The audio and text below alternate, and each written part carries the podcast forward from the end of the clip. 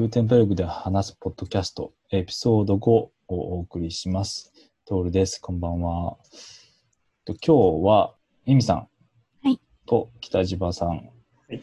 と石川さん、川でございます。はい、のこんばんは4名でお送りします。よろしくお願いします。はい。で、えーまあ今日は、えっと先日リリースされたグーテンベルグ8.4について主に話していきたいと思うんですが、その前に、えっ、と、ちょっと、まあ、グーテンベルグとは直接関係ないんですが、面白いネタがあったので、ちょっとその話題から入っていこうかなと思います。はいで、えーっと、記事自体はですね、結構もう3月ぐらいに出てた、結構前ですね、出たやつなんですけども、あのえーと、ジョン・バピューティステ・オードラスさんっていう、フランスのコントリビューターの方が5.4のコアのコントリビューションしている、いた、した方々の統計情報っていうのを、なんていうのか、グラフ、グラフという、円グラフ、円グラフじゃないな。まあ、あのグラフのように、図のように視覚化して、えー記事にしていたのをたまたま見つけてですね、えーなかなか興味深い感じだなという話をしていました。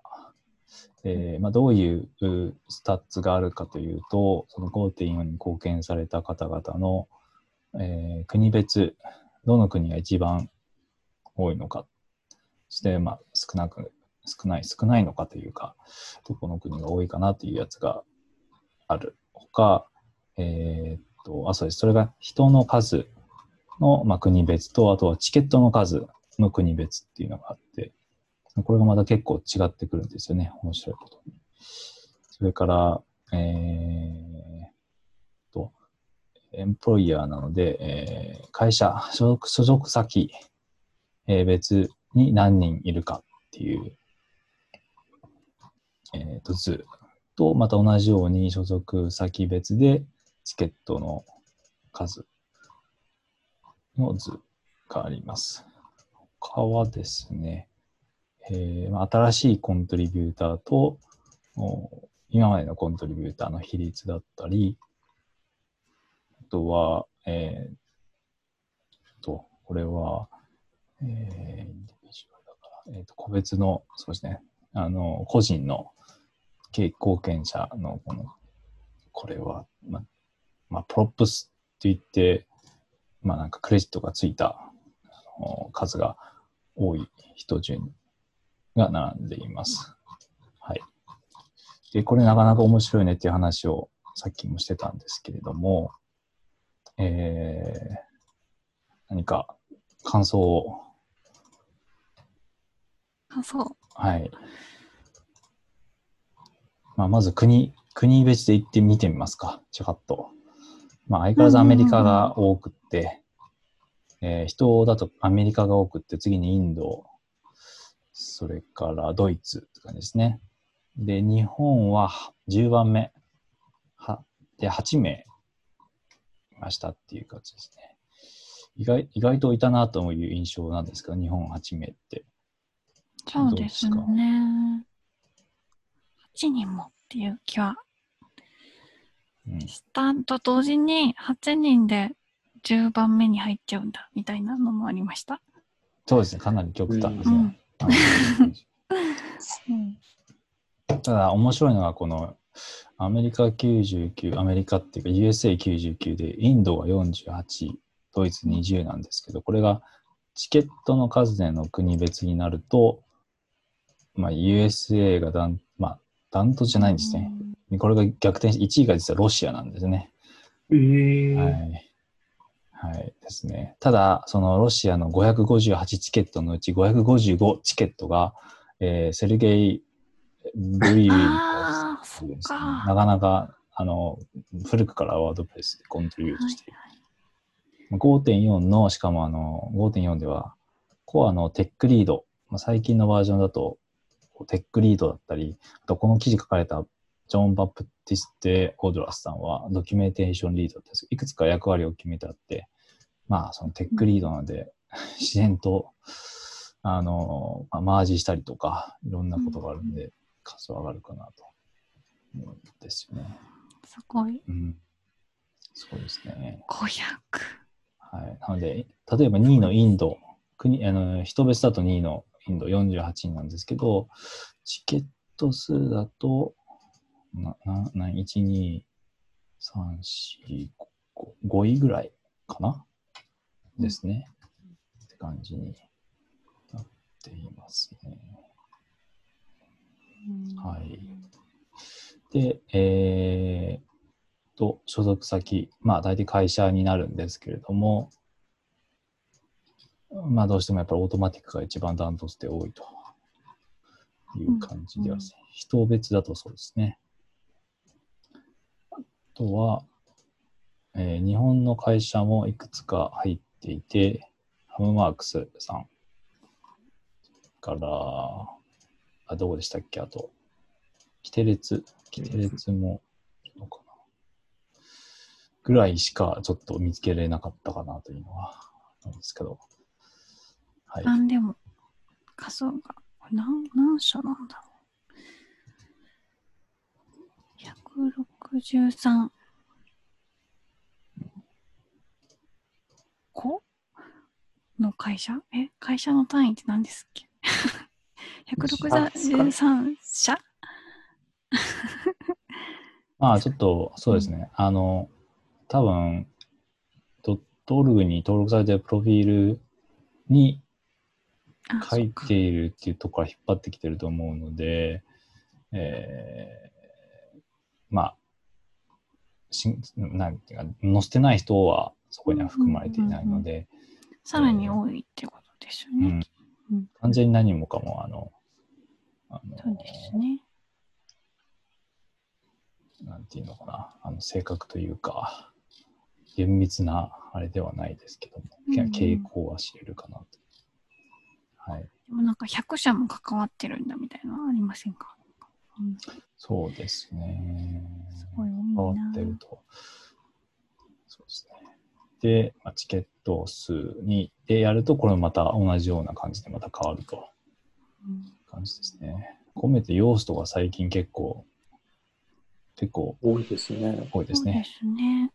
いろいろやってますね。先日も、あの、募集してましたけどね。あの、フルタイムでコミットする人をスポンサーするので、あーあのっていう感じで、いましたね。はい。えー、はい。っていう感じで、まあ、いつも、こう、えっと、リリースされると、リリース記事の下の方に、ずらーっと名前が、こう、なんていうのか、リスト、リストでもないですかね。なんかパラグラフにまとまれてずらーっと書いてあるんですけれども、うんまあ、ああいう感じでフラットに並べてくれるのもいいですけど、あれは確か、あの、ABC 順だったような気がします。まあ、それはそれでいいんですけども、こんな風に統計として出ると思ったら、これはこれで興味深いものがありますね。うんはい。っていう、ちょっとした小ネタなんですけど、これで、これで8分もくらい使ってるので、本題に行きましょうか。はい、本題に行きましょうはか。はい。えっと、グーテンベルグ8.4です。で、グーテンベルグ8.4は、えーっと、6月の24日なので、先週の水曜日にリリースされました。うんはい。で、えーっと、まあ、新、まあ、ざっこ、なんていうかな、えーざっくりと言うと、新機能的なものは、まあ、3つほどしかピックアップされてないんですけど、それ以外のものが、まあ、ちょっととてつもなく多くですね、えー改善、機能改善もあれば、API もあれば、バグフィックスもまた大量に、っていうか新、新機能のバグフィックスじゃないかというものも大量にあったりとか 確かに。あって、あとは、あの、おえっと、実験機能として入っているようなものも地味に何やらかんやら追加されていて、これはかなりでかいなと。このリリースノートを書くのが大変だったんじゃないかっていうふうに、僕なんかそうちょっと思ったりします。はい。っていう感じで、えっと、ちょっと上の方から見ていきましょう。新機能3つとして上がっているんですけど、まずは画像編集っていうのが入りました。いこれちょっと前回のポッドキャストでも少し触れえーとそうですね、 WordCamp Europe 話をしたときちょっと触れたんですが、エディター上で画像を、えー編集できる。うん。はいまあ、編集といっても今できるのは、えーっと、切り抜き、うん。よね切り抜きですはい、ね。で、ズーム、ズームで、まあ、その、ズームできる、ズームしたら、その、一部だけ切り抜きできるので、そこの位置を変化とか。で、そその時に、まあ、画像、画面にこうグリッドがあるので、例えば3分割法で、えーを確認しつつ切り抜いたり、あとは画像をこう、右回転させていく。左回転か。右ですね。回転させていくっていうのがその場合できるっていう感じです。で、ワードキャンプヨーロッパで、えっと、お披露目というか、まあ、あまり一般的に知られてなかった感じの機能だったんですけど、まあ、皆さん、もうちょっとおーって感じになったやつでしたね。うんはい。これ、触ってみた感想はどうでしょうか？うん。あ、でも、こう、前の実験的な感じで出てた状態だとみんな使えなかったと思うんですけど、今は、こう比率とかもちゃんと選べる。あの、今 iPhone でも画像編集、写真とか編集するときに、16対9とか、あの、1対1とかは選べるじゃないですか。比率を選んで変えれたりとか、ズームの機能もはっきり出るようになったりしてるので、使いやすくなったんじゃないかなと。これならみんな使えるんじゃないかなって感じをしがしました。はい。はい、そうですね。僕も、うん、写真とかよりは、えー、なんかちょっとキャプチャーしたものとか、あとは、うん自分で撮ってない写真ですかね。なんかこう、ちょっとこの記事を上げてほしい。で、まあ僕今ちょっと仕事でそういうのはやってないですけども、まあ、あの、ちょっと記事を上げておいてほしいって言って写真となんかテキストだけ渡されて、えー、切り抜なんていうか、不要なところが入ってるのでちょっと切りたいとかっていう時はもうこれでできちゃうかもしれないのが便利そうかなと思いました。うん、まあ、はい使う場面か。使う場面は確かに、はい、どうですかね。で、えーっと、有料テーマを作ってるらっしゃるお二人はどうですか？この機能。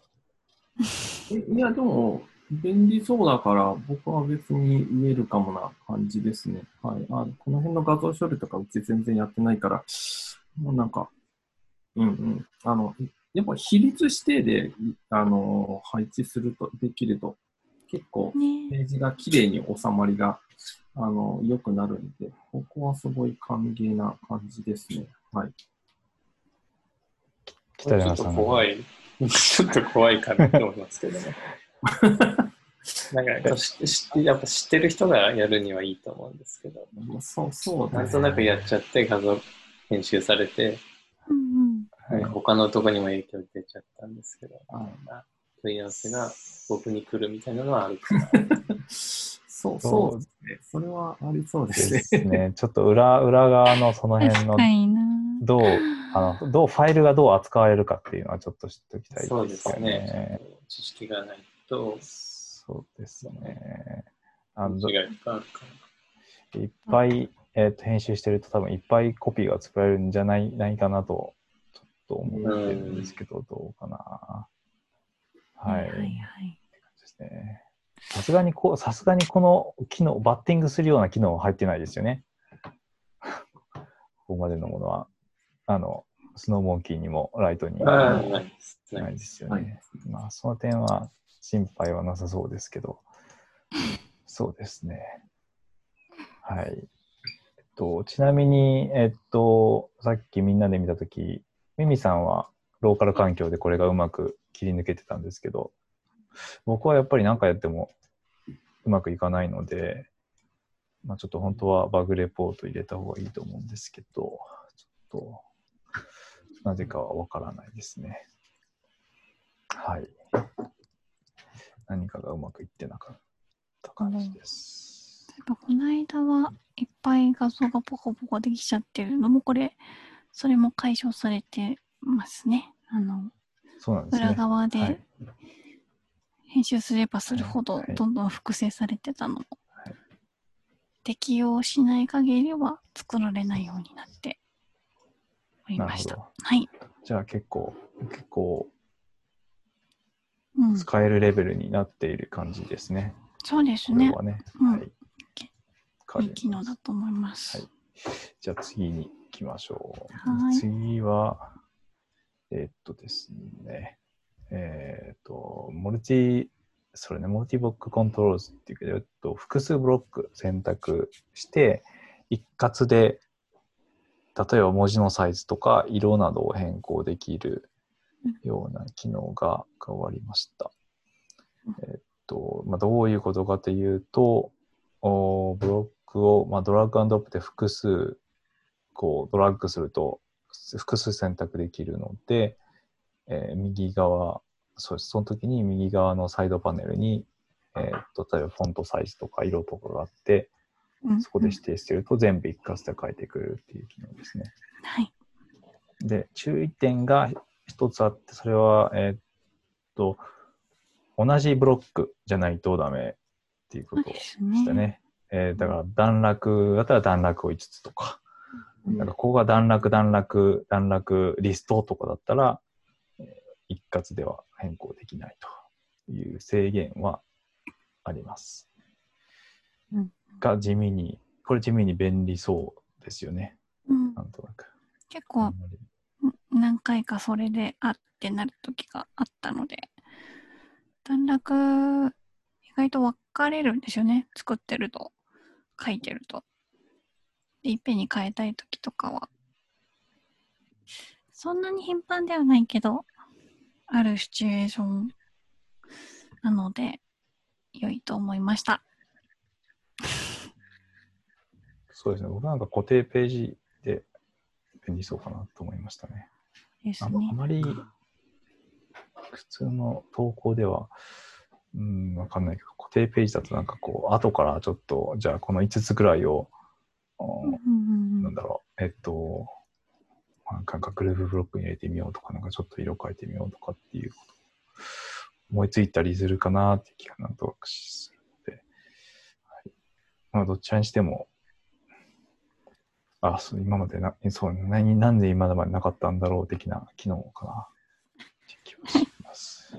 はい。っていうので一つ。で、最後の新機能が、えっ、と、まあ、前々から、前々も前々ですね。かなり前、1年ぐらい前からずーっと、まあ、URL、モックアップが出てきて、えーコードが、えっと、えー実験機能として入っていて、まあ、ずーっと来たこの block directory っていう機能が、とうとう experiment、実験っていうラベルを外れて、はい。えー正式な機能として入りましたと。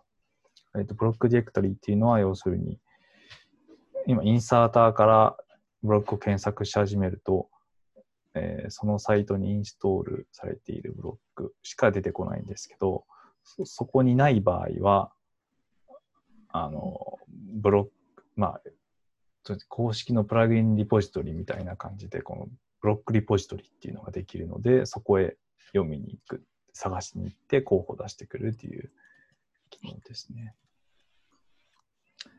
はい。まあ、これが、まあ、フェーズ、うん、どのフェーズだったか覚えてないですけど、まあ一応、そうですね、1年ぐらい前からいろいろと言われている機能の一つで、かなり大きな機能なんですが、試す、皆さん、試しました？これ。はいはい。今やってるんですけど、どこから検索するしてるんですかね？えっとですね。まあ、一応リリー、えっと、プラグインの公式ディレクトリに、えーあって、まあ、そ、そこで、えーそ、まあ、そそれを利用しているみたいな感じなんですが、もちろん全てのものが出てこないので、何かしらそこに、えー、なんだろう、なんか何かがあるんですけど、そうちょっとそこまでは分からないんですよね。そうですね。要件が？はっきり分かるといいかなと。そうですね。その辺は投稿、まあ、書くっていうふうに、あの書くというのはドキュメンドキュメントか、まあ、アナウンスメントかなんかで、えーえー書くということを書かれているんですけれども、今ちょっとわからなくて、あの、ツイッターでも、そうだったかな、数日前かな、トレに、トレニさんが、わなんか、どこにど、どういう仕組みでそうなってるのかわかんねえって、なんかつぶやいてた気がしますので、わからないですね。で、えーとりあえず僕が見つけれた3つはですね、まず、スターズ。スターズっていうとこまでですと、スタースケープっていうブロックが候補に出てきます。で、えっ、と、スタースケープっていうのは、まあ、なんていうかな、星空っていう意味なんですけれども、それを使うとですね、ななんていうのかな。まあ、要は星空です。あのーいそうですね。なんか点がこう JavaScript でぐるぐる動いてるっていう、ななちょっと言葉で言いづらいんですけど、昔、あのークリスマス時期に、えっと、うん。雪を降らせるっていうプラグインとかが、あ JavaScript とかが一時期流行ったというかあって、まあ、ワードプレスでもそういうプラグインが確か、プラグインがあったのはジェットパックに入ってたかな、ですけど、まあ、ちょっと似たような発想、発想というか、はい、感じで、まあ、それがブロックになっているという、でお星様だっていう感じなんですけれども、ちょっと直接試していただくか。飾り、飾りな感じですね。そうですね。えっと、make.wordpress のとこにいる、ある、えっと、投稿のこのリリース投稿だと、えーちょうどスター・ウォーズで、あの、最初出てくる、うんうんうんあの、遠い、遠い昔、ちょっと日本和訳が僕出てこないんですけど、銀河の向こうでみたいなやつが、あの、サンプル、まあ、テキストも載せられるので、そういうテキストを載せて、サンプルみたいな感じで、なんとなくそういうイメージなんだなとは思うんですけど、うんまあちょっと、その、スター・ウォーズ好きとしては、この星空がぐるぐるに回転するとちょっと違うんじゃないかと思ったりとか、なんとなくしてしまうんですけど、まあ、はい。はい。まあ、好きな人は好きなブロックですね。あとは、えー他にもあります。グリッド、GRID っていうふうに入れると、おこのレイアウトグリッドが出てきます。で、これ入れてみたんですけど、えーななんか、何かがうまくいいいいってないです。CSS 周りが。はい。で、実際はこの、これは他にあの、プラグインとして実際に存在しているプラグインなんですよね。あの、なので、ちょっと何かがうまくいってないのか、わざ何か確認中なのか。で、もう一つ、Waves、W-A-V-E-S うん。これをするとなんですけど、逆にこれは、あの、インストールできません。えーっと、失敗します、インストールが。うんまあ、すでにディレクトリが存在しますとか、なんかそんな感じのメッセージが出てきます。で僕が見つけたのはこの3つです。もしかしたらちょっとなんかこれで試してるのかもしれないんですけど、よくわかりません。で、この3つ、これ3つともオートマティック製、オートマティックが作ったプラグインなんですよね。で、オートマティック、えっと、ワードキャンプ、そのヨーロッパのこのポッドキャストの書いても言いましたけど、オートマティックがなんかいろいろグーテンベルグ周りの、えっと、実験的なつけた機能がいっぱい入っているプラグインがあって、えー多分そこにもあったので、スタースケープとか確かなんかそこら辺が切り出したんじゃないかなというふうに僕はなんとなく思うんですけれども、はい。でも、オートマティックじゃないやつで一個、ありました？プレイスフルボタンズっていうのが私おヒットしたんですけど、一体それはどうやってボタン、ボなボタンズって言ったら入れたのかな？あ、ボタンズ。あ、でも僕は出てこないですよ、何も。あ、そうなんですね。じゃあ、なんだろう。何の条件なのかなよくわからないですね。うーん、謎ですね、まだ、これ。そうなんですよね。せっかくみんなでお、なんか、おーあなんかと、ととと思ったら、なんか、よく、ちょっとよくわかんなくって、えーっと、まあ、仕組みはできたけど、まだ、その、何が入るのか。どれもあれですね、ブロックが1個のやつしか出ないですね。そうですね、それは、あの、前から、前々から言われてたと通りな感じではあるんですけれども、多分、そのプラグインリポジトリにアップしているものの、うん。そのパラメーターだかな、なんだか、あちょっとわかんないんですけれども、それがなんか見て出てきてると思うんですが、まあ、ちょっとわからないと。はい。はい。まあ、トレトレーニーさんから見てもわかんない、わかんねえ。って言ってたら、僕が見ても仕方がないなとかって思って、まあ、あの、す素直にそれが出てくるのを待ちま、情報が出てくるのを待とうかなと思って、まあ、意外とその辺をなんか、おしその、その仕組みを教えてくれよと、あの、うんいうようなコメントみたいなのが特になくてですね、あの、誰も何も突っ込みは入れてないんだなと、ちゃったりはしましたね。まあ、ブリズフルボタンズのコード今ちょっと見てますけど、そんな複雑なことやってないんですよね。うんセオリー通りのコードなんで。あ、プレイスフルボタンズが出てきたんですか？あ、出ましたね。ブリ Blissful。あ、 Blissful、プレイスフル、 Blissful。BLISSFUL ボタンですね。あ、なるほど。ブロックが1個だったら出るんじゃないですかね。なるほど。あ、あ、えっと、 Blissful Buttons は Sorta Brilliant が作ったやつですね。じゃあ、あ、出ますね。えっと、ソータブリリアントは、主に、ガームジさんが作ってるプロジェクトなんですけども、彼日本に来たことあるんですけど、元オートマティックの社員で、結構、あの、い、い、なんで、1ブロック、1機能というか、1ブロック、1プラグインのやつを結構出してらっしゃいますね。この名義で。この名義でっていうか、この、この名称で。はい。あ、なるほど。それが、それが条件なんですかね。なんだろううん。特殊な記述が見当たらないですあと結構この、ここの、ここの検索に引っかかるか？っていうのが結構重要なってきちゃいますよね。タイトルしか今マッチさせてないみたいなので、えー検索の SEO が。そうでね。そしたら承認されたのだけとかあるかもですけどね。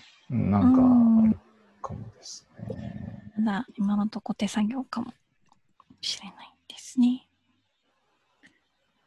どうなるんでしょうね。そうなんですよね。まあちょっと、待ちましょう。はい。はい。ただ、えっと、まあちょっと、えっと、8点、これ8.4、8.5 8.5と5.5のスケジュールちょっと後でまた触れますけども、今日8.4は5 8えー5.5に入る予定なので、うんうん、えー入っちゃいますね。こうやって実験機能が外れたということは、入れる可能性があるのかなという感じな気がします。で、うんえーまあ、例のごとく wpeterban.com もちらっと見たんですけども、えーその辺なんかうまくいってるプラグイン、えっと、プラグインじゃなくてブロックですね。ブロックもあれば、そうじゃないブロックもあるので、えーとまあ、まだもうちょっと細かいところのブラッシュアップが必要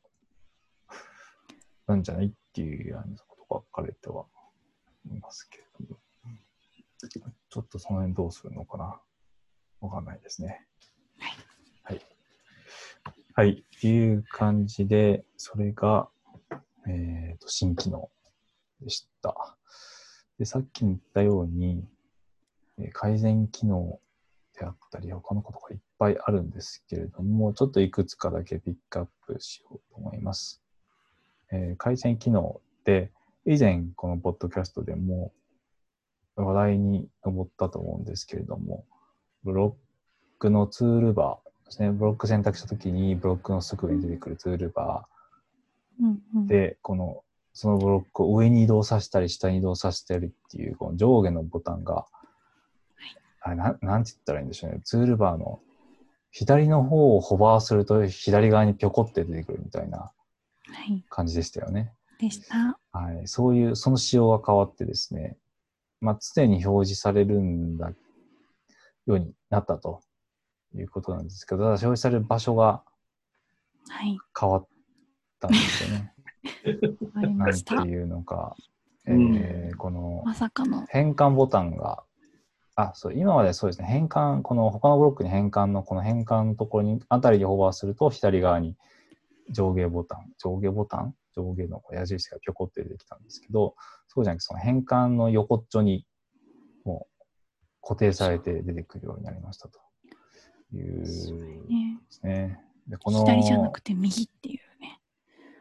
そうですね。ばこの位置はどうなんだというツッコミが皆さん終わりのようなんですが、で、右にしたんだろうな。えーね右にというのはこの変換ボタンの右にってことですね。はいはい。はいえー、段落だったらの P、P によく似た。あの、段落のマークがそれぞれブロックのマークが出るところが押すと変換するんですけど、そのマークの右側に矢印が出るようになっています。よくわからない。何かあって、何か理由があって右にきっとなったんでしょうけど。なんでだろう、本当。うん。そうでもあの、ずっと隠れちゃうよりは全然いいいいですよね。動かすところ。どうやって動かすんだろうって、触らないとわからなかったのが、最初から表示されているのは、ベターかなと思うんですけど。そうですね。うん。みたいなそうで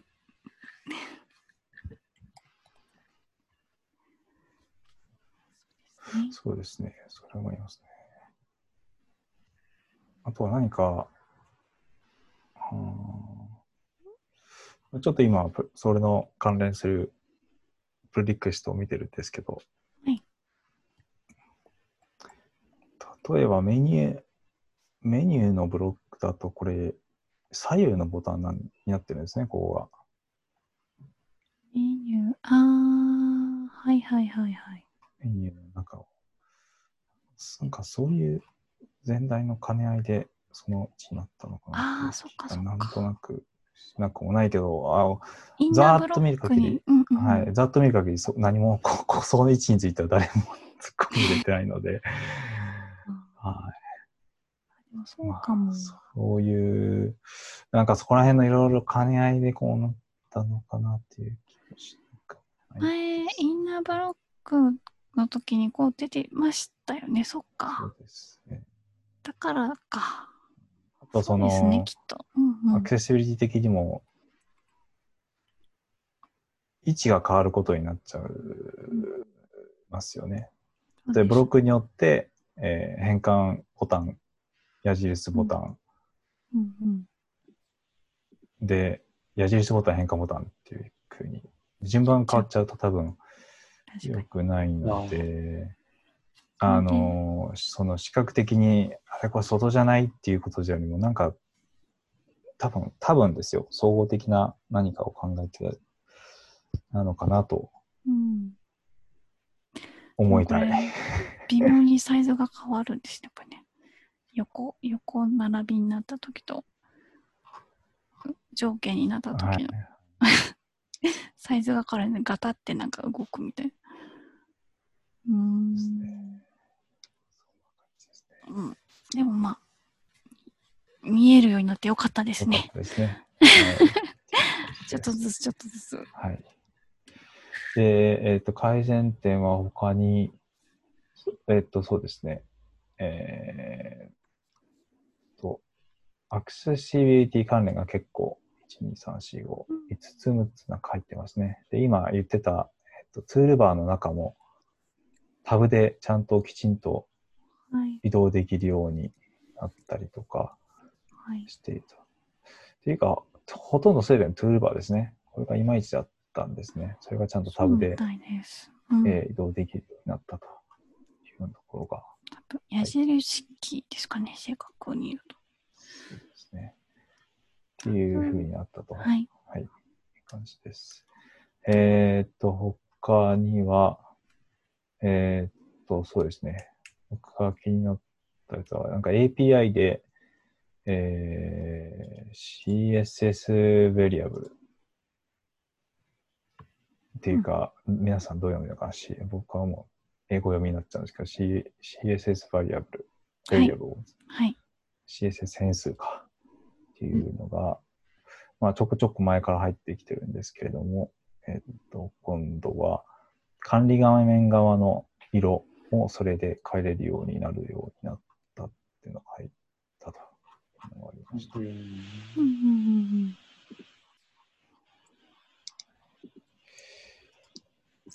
はい、っていう感じかな。で、あとは、そうですね、バグフィックスも相変わらずたくさんあるんですが、そのうち一つをピックアップするとですね、AM と PM の国際化関連のバグを直しましたというのがあって、これが直したのはミミさはい。んなので、うん、トロニーさんと二人で。はい。そうですね。っていうことは、オールジャパンな、オールジャパンなプレリクエストって言っていいんですかなんか変だな。でそもそも一周を上げたのは北島さんですしね。あ、一周そうなんですね。一周は僕です。あ、それは僕はそこは見てなかったです。一周上げたのが北島さんで、えープルリクを送ったのがミミさんで、プルリクをマージしたのがトリュニさんと。あ、そうですね。そうです私、だから、ま、なんか、日本のメディア風に言うとオールジャパンなまあ、ネタが、バグフィックスになりましたっていうあの。ね、国際化の話で。でで、内容自体はななんでなんでしょう、このフィックスは。これ、そもそも、私、なんでそんなすごい細かいところ北島さん見てると思ったんですけど、違うんですよね。これなんだっけ？日付の午前と午後のスイッチングが日本語化してしまうと、ちゃんと、えっ、と、何ですか、フラグが上がらないというか、それを普通にあの、記事の編集で使ってる分には、あの、ただ、あのなんだろう、UI 的にちょっとだけ分かりにくいぐらいの違いなんですけど、北島さんが実装された他の、あれですよね、ブロックか何かの機能で、そね。そこが引っかかって困ってらしたんですよね。うん確かそれで合ってます？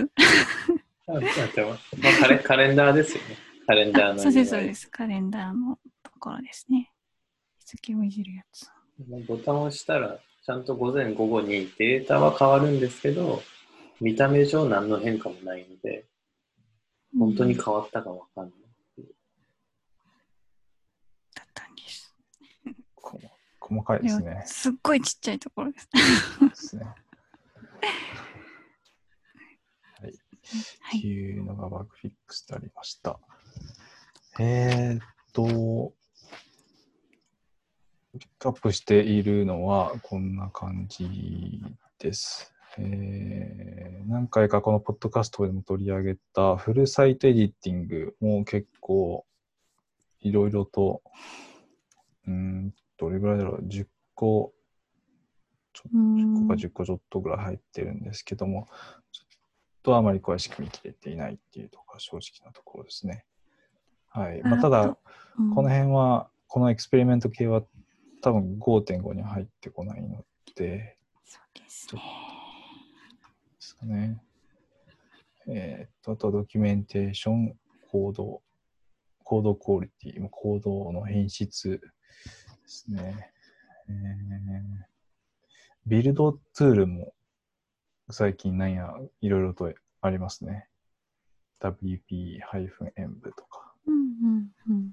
うん風景も、結構これもトロさん、トレニさんが、いろいろ機能追加をされてたと思います。そうですね。WP-env デストロイとかうんしてなかったかな。確かしてましたよね。はい。っていう感じが8.4です。はい。なんか、皆さん8.4で言い残したことはありませんか？なさそう。なさそう。ないみたいですね皆さん。ないみたいですね。はい。はい、っていう感じです。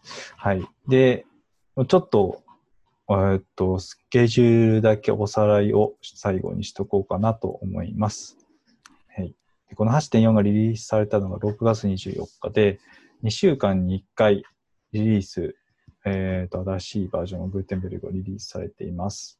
ですので、次の8.5のリリース予定は7月 ?7 月ですね。7月の6日に予定されています。水曜日水曜日じゃないな。2週間に1回もない。えっ、と、月曜日ですよね。来週の月曜日ですね。はい。予定されています。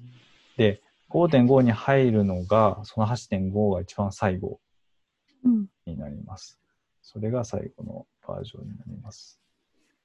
で、5.5のベータ版は、その8.5のリリースの翌日の7月7日、まあ、七夕に合わせたわけじゃないとは思いますけれども、七夕の日に。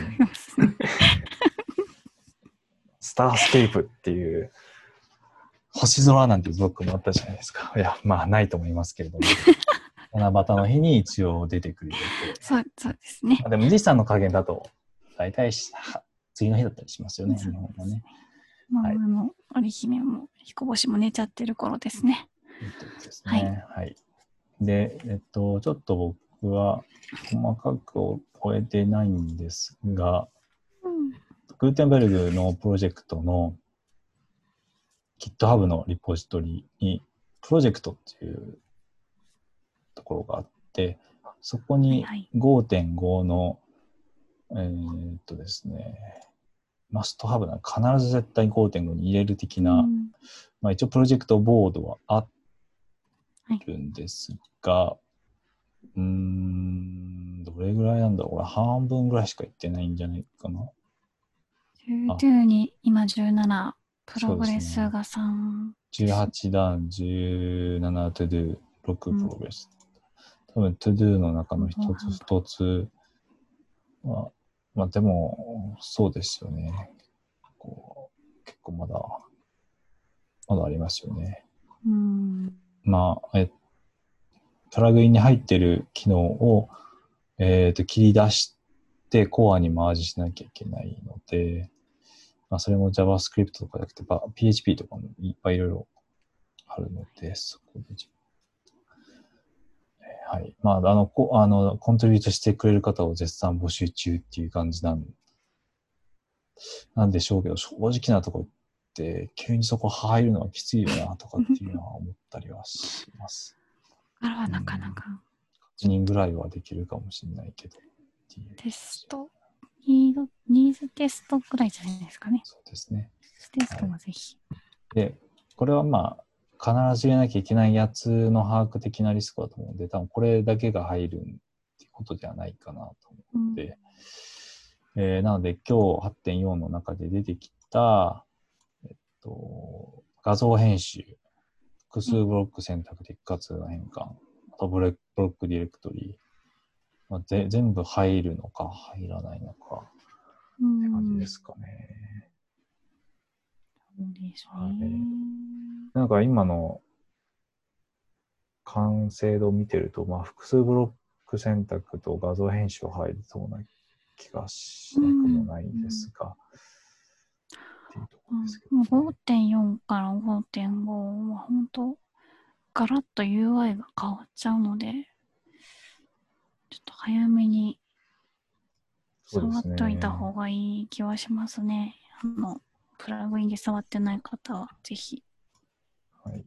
で、それと連、それと関連して UI が変わると同時に、これもポッドキャストの、あれ、いつだったかな、2つぐらい前のエピソードかな、なんかで触れましたけど、 DOM、DOM がかなり、エディ、ブロックエディター内の、エディター内の DOM が大きく変わっていて、えーまあ、前は div の中に div があって、また div があって、で div があって、ようやく短絡の p タグあるみたいな形だったのがそうじゃななくて、いきなり、いきなり p タグになってたりしたりとかするので、えーそこも、これは特にあれですよね。あの、有料テーマを作ってるお二人は、対応しなきゃいけないところが多くて大変そうっていう話をしてましたけども。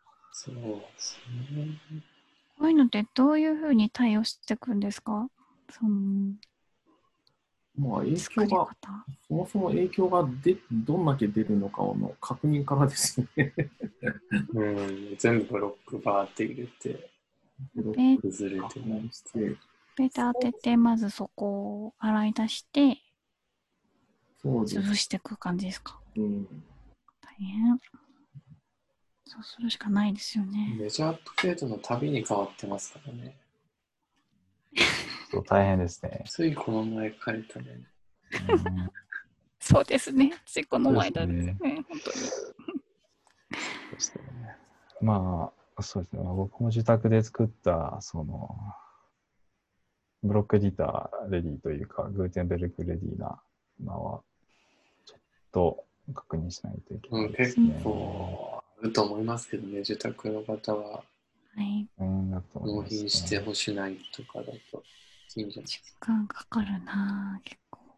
そうですね。アップデートすると、あれするので、うんう。ん、祭りが、祭りがまた、話が起こりますね。ちょっとね。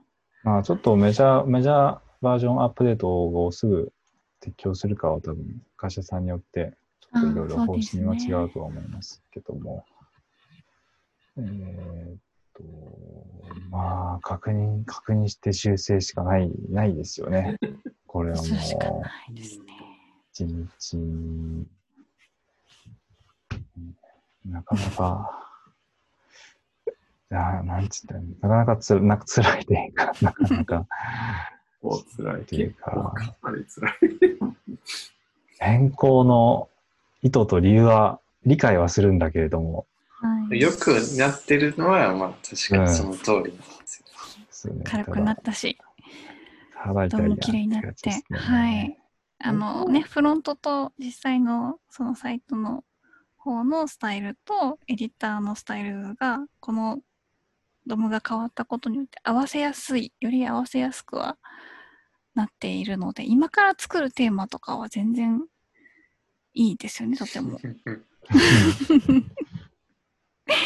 いいんだろうなと思いますね。はいはいすごい良い変更なのでははいと思いますけども、そうですよね。けどもみたいなとこですね。はい。という感じで、まあ、一つ前のバージョンもそうですけど、うん、ブロックエリ、ブロックマレーがどうなっていくかなっていう楽しみある反面、戦々恐々とまではしないけど、なんか不安もいっぱいっていう感じですね。はい。うんまあ、えっと、来週7月。そうですね。来週。まあ、次のポッドキャストのエピソードか、あるいはそのまた次かな、くらいでもうちょっとまた、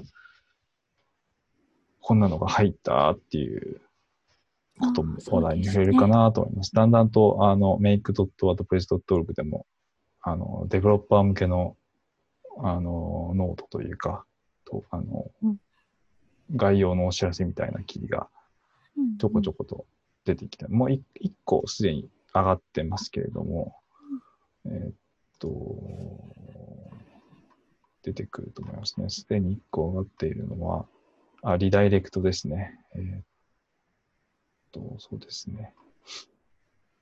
あの、スラッグを変更したときに自動的にワードプレスがリダイレクトしてくれたりとかする機能。は周りをよりコントロールできるようにするフィルター、フックの追加とかですね。うんまあ、こういうのがどんどんと次の1ヶ月で増えていくと思うので、また追いかけたいと思います。ですね。はい追いかけざるを得ないですね。頑張って。という感じです。今回のエピソードは。言い残したこと、何か告知したい方 いらっしゃいますか？ありますか？あれ？特にない北島さんいいんですか？はい、いいです、いいです。そうなんです。シャイ、シャイなお二人。あでも、ミミさんに発表してもらう。あ、いえいえはい、ミートアップをややるんですけど、何のミートアップですか？スノーモンキーのあ、スノーモンキーのミートアップ。ミートアップやって、はいミミさんにお願いをしてます。い ついつですか、それは？えー、いつだったかな？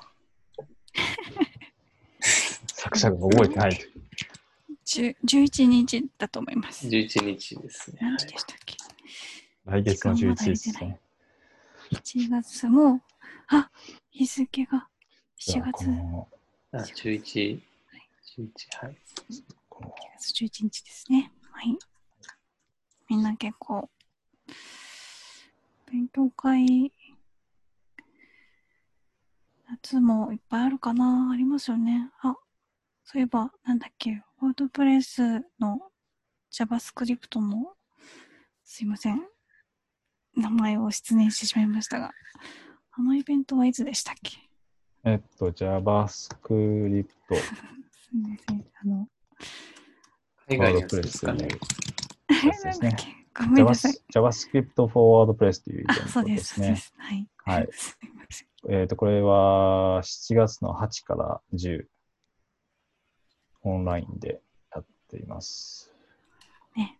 はい。その辺、勉強会が詰まっているので、JavaScript へなんで、Gatsby とか、そういうスタティック、うん？ヘッドレスとかっていうのもあれば、あの、もちろん、うんグーテンベルグ関連のセッションも結構あったりするので、えーそうです。これはもう3年目ぐらいかな。もうそんなになる3年目のか。ぐらいかな。はい。結構長くついてますね。あ、で有料なんですね。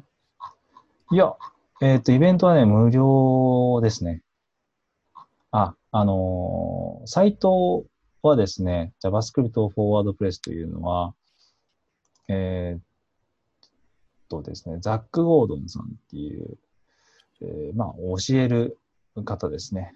えーエデュケ educator の方がいて、まあ、彼、まあ、今学校としたりもなんかいろいろしててる、してたみたいなんですけども、あの、オンラインでコースを持ってて教えていて、僕も交換に行こうかったことがありますけれども、で、彼が、えー企画した、えーオンラインのカンファレンスで、2年か3年ぐらい前からやってらっしゃいますね。うん。はい。で、結構人気の方というか、まあ、あまりその JavaScript とかに特化して WordPress で分野でこう教えるっていう人は、まあ、前あんまりいなかったこともあってか、うん、そうですね、結構、あの、うんなかなかな人たちが揃っていますね。はい今見てたら一番最後、大鳥にあのデジタルキューブの岡本君が出てますね。あのそうですよね。そうそう。中本さんがすごいですね。お話しするんですよね。楽しみ。この中で喋れる気しないビールを、ですね。ビールを飲んでる、ビールを飲みまくっている岡本さんではなくてですね、太鼓を叩く方の岡本さん が出てますね。はい。あと、シフターさんが、まあ、スポンサー、確かされてたんで、はいはい。そういうこともあるのかなと思いますけれども、まあ、今のところ大鳥になってますね。すごいですね。すごい。はい。っていう感じで。です。うんはい、グーテンベルグ関連で、えーっと、まあ最、最先端と言っていいのかわかんないですけど、まあ結構実験的なことも含めて知りたいって方は、把握しておくといいかなと思います。はい。はい。えー、じゃあ、こんな感じで、今回のエピソード5をお届けしました。皆さん、ありがとうございました。ありがとうございました。ありがとうございましたあーまた。